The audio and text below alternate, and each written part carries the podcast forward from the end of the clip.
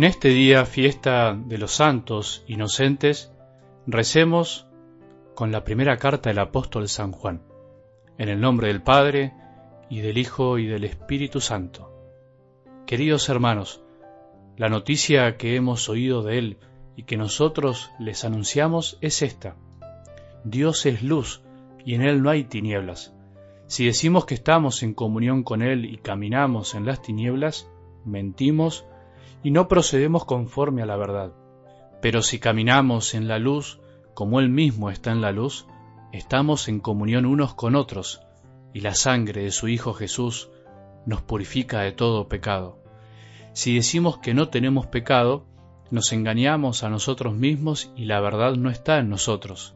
Si confesamos nuestros pecados, Él es fiel y justo para perdonarnos y purificarnos de toda maldad. Si decimos que no hemos pecado, lo hacemos pasar por mentiroso y su palabra no está en nosotros. Hijos míos, les he escrito estas cosas para que no pequen, pero si alguno peca, tenemos un defensor ante el Padre, Jesucristo el justo. Él es la víctima propiciatoria por nuestros pecados, y no solo por los nuestros, sino también por los del mundo entero. Palabra de Dios.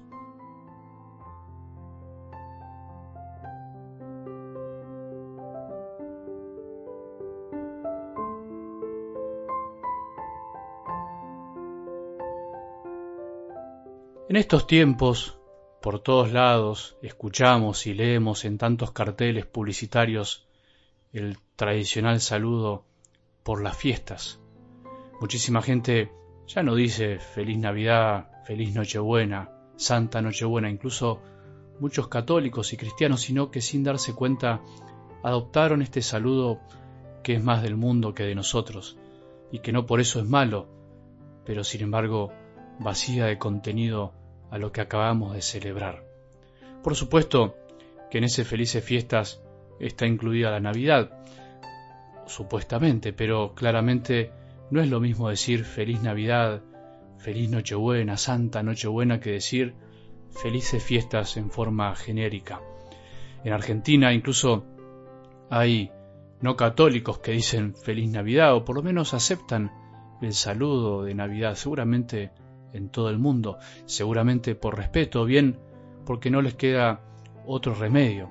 Pero la verdad de las verdades es que son pocos los que reconocen o por lo menos centran la Navidad en lo más importante. Por estos tiempos también se está escuchando que quieren prohibir decir la frase feliz Navidad. De hecho, acá una vez se armó un revuelo importante porque en algunos carteles de la vía pública apareció la frase Navidad de Jesús y muchos se quejaron de que eso era propaganda religiosa. Ahora la pregunta que podríamos hacernos es, si la Navidad no es de Jesús, ¿de quién es? ¿Qué es? ¿Nosotros los católicos perdimos ese coraje, esa fortaleza de decir y vivir lo que la Navidad realmente es? ¿Tomamos conciencia de lo que significa anunciar la Navidad? Muchas veces me pregunto ¿Por qué tantos católicos ni siquiera concurren a misa para celebrar la Navidad? Entonces, ¿qué celebramos? Qué linda noticia tenemos nosotros para noticiar, para contar. ¿Y cuál es? Te estarás preguntando, escuchando la lectura de hoy, que Dios es luz y en Él no hay tinieblas, que en esa noche oscura Jesús vino a nacer para ser luz. Él es la luz es la luz del mundo y todo lo que no se acerca a la luz, consciente o inconscientemente termina viviendo con un poco de tinieblas o con mucha. Y eso es lo que pasa, lo que pasó esa noche y lo que seguirá pasando. Acordémonos que ayer empezamos con esta primera carta de San Juan, que nos acompañará todos estos días hasta la Epifanía, hasta la fiesta de los Reyes. Igualmente es bueno que leamos el Evangelio también, todos podemos hacerlo no hace falta que yo te lo lea, se comprenden mutuamente. El audio es corto, no da para tanto, si lo hago más largo, te vas a cansar y yo también, por eso tengo que elegir una cosa o la otra, lo demás lo podés hacer vos. Y retomando un poco lo de ayer, acordémonos que decíamos que nuestra alegría no es completa hasta que la anunciamos y hasta que la experimentamos de alguna manera, que penetra en otro corazón cuando la anunciamos, por lo menos en uno, por decirlo así. No es que anunciamos para ver frutos, para estar alegres, no es que somos un club donde lo que nos preocupa es cuántos socios tenemos, y por eso hay que ser atractivos a la fuerza, haciéndonos casi los simpáticos. No, eso no es la iglesia, no debería ser. Eso es otra cosa.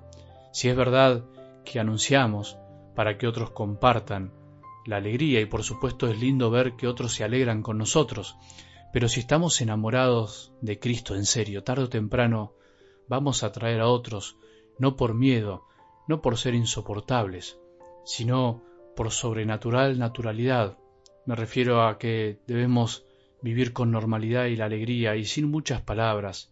No hay peor evangelizador que anuncie la alegría de creer que el que se cree capaz de convertir a los demás por cansancio, por insistencia, por pesadez. Dios nos libre de eso, porque Él no lo hizo así. No hay peor evangelizador que el que quiere agradar al que lo escucha y finalmente no logra lo que Jesús quiere lograr. Dios es luz, pero luz que agrada y no molesta, que no encandila. Los santos inocentes de hoy iluminan con su vida sin haber dicho una sola palabra, una gran enseñanza.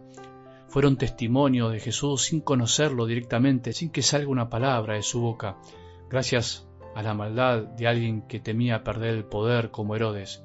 Muchas veces la verdad reluce o ilumina como consecuencia de la maldad de otros, de la injusticia, del odio. Muchas veces no es necesario hablar de la verdad para que la verdad reluzca, triunfe o prevalezca. La verdad es luz e ilumina por sí misma, por atracción o porque la quieren apagar. La lectura de Juan de hoy habla de Dios como luz y nos da luz con lo que nos dice. En realidad, el pecado es ausencia de luz, es lejanía de Dios, es olvido de Dios, es engaño a nosotros mismos. El pecado es no darnos cuenta el para qué estamos hechos, es no reconocer la grandeza de nuestra vocación, es creernos que no necesitamos nada de Él, es creernos que tenemos luz propia, es pensar que nosotros iluminamos y no que somos iluminados. Dicho de manera sencilla, Juan dice que los que se creen iluminados y no justamente por Jesús se engañan a sí mismos y le roban el mérito a Cristo. ¿Cuánta gente hay en este mundo que se cree que su vida es todo luz o sea que jamás comete ningún error con sus obras. Muchísima, dentro y fuera de la iglesia. Afuera es entendible, pero adentro es increíble. Muchísima gente a veces se acerca a la iglesia para, entre comillas, confesar que no tiene pecado, que vive casi en la luz absoluta. Una cosa muy extraña, pero es real. Y no es por maldad, sino por ignorancia, por falta de cercanía a Jesús. Muchísimos cristianos creen vivir en la luz pero no reconocen nada de lo que deban ser perdonados por nuestro abogado ante el Padre. En realidad, al estar un poco lejos de Jesús, no están iluminados por Él y por eso no ven sus errores. Sin embargo, el que realmente ama a Jesús, el que lo conoce, lo oye, lo ve, lo contempla y lo toca con sus propias manos, se da cuenta cada vez más y con más convicción que su vida tiene mucho de tinieblas y que si no fuera por Él por Jesús estaría perdido sin rumbo.